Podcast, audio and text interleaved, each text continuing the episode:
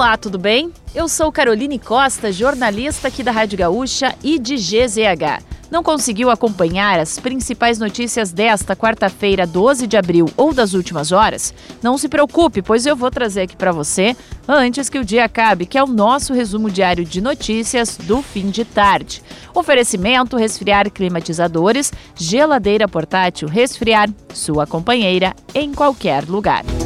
A Polícia Civil abriu inquérito para apurar o caso de um adolescente de 14 anos que foi apreendido em Maquiné, no litoral norte. Ele é investigado por planejar um ataque em uma instituição de ensino da cidade. Os pais dele foram presos.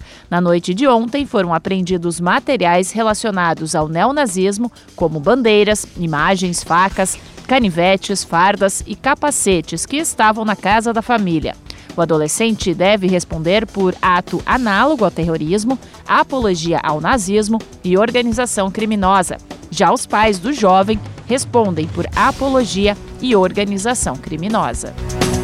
Cerca de 80 militares do Exército e da Guarda Presidencial prestaram depoimento à Polícia Federal nesta quarta-feira em Brasília sobre os atos golpistas de 8 de janeiro. A Polícia Federal investiga a participação de militares nos atos e a ação no batalhão da Guarda Presidencial.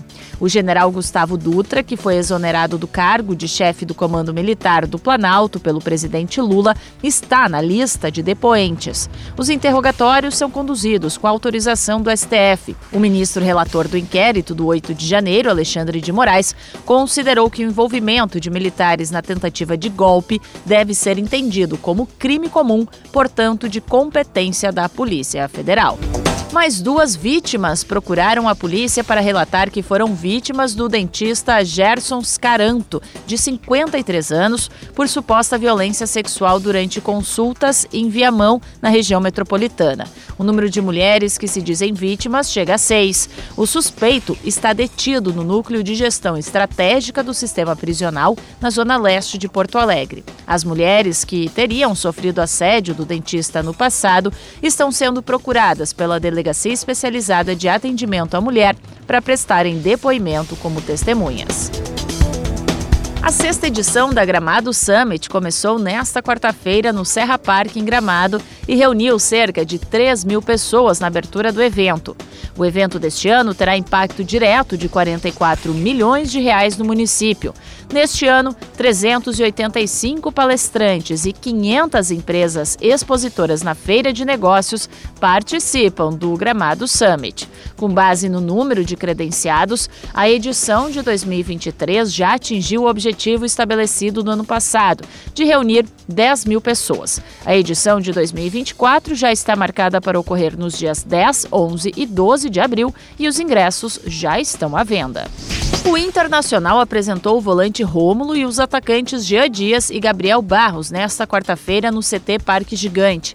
Eles já estão treinando e, dependendo da publicação dos nomes no boletim informativo diário da CBF, podem ficar à disposição de Mano Menezes no próximo sábado, no jogo contra o Fortaleza pelo Brasileirão.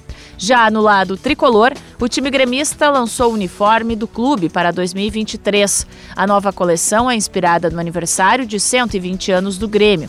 As vendas começam nesta quinta-feira. Estão disponíveis versões masculinas e femininas, assim como as opções Atleta e Classic. E para fechar o nosso resumo de notícias, antes que o dia acabe, tem a previsão do tempo para amanhã. A quinta-feira deve ter o céu mais encoberto no estado. A chuva pode começar desde cedo e ir ganhando força ao longo do dia. Durante a tarde, temporais, inclusive em Porto Alegre, são previstos. A mínima em Pelotas deve ser de 12 graus. A máxima em Santa Rosa pode chegar a 28. Na capital, a variação térmica fica entre 17 e 22 graus. Se quiser saber mais sobre algum desses assuntos e muitos outros, além dos nossos colunistas, áudios, vídeos, é só acessar gzh.com.br ou o aplicativo de GZH. Amanhã a gente volta aqui antes que o dia acabe. Até lá!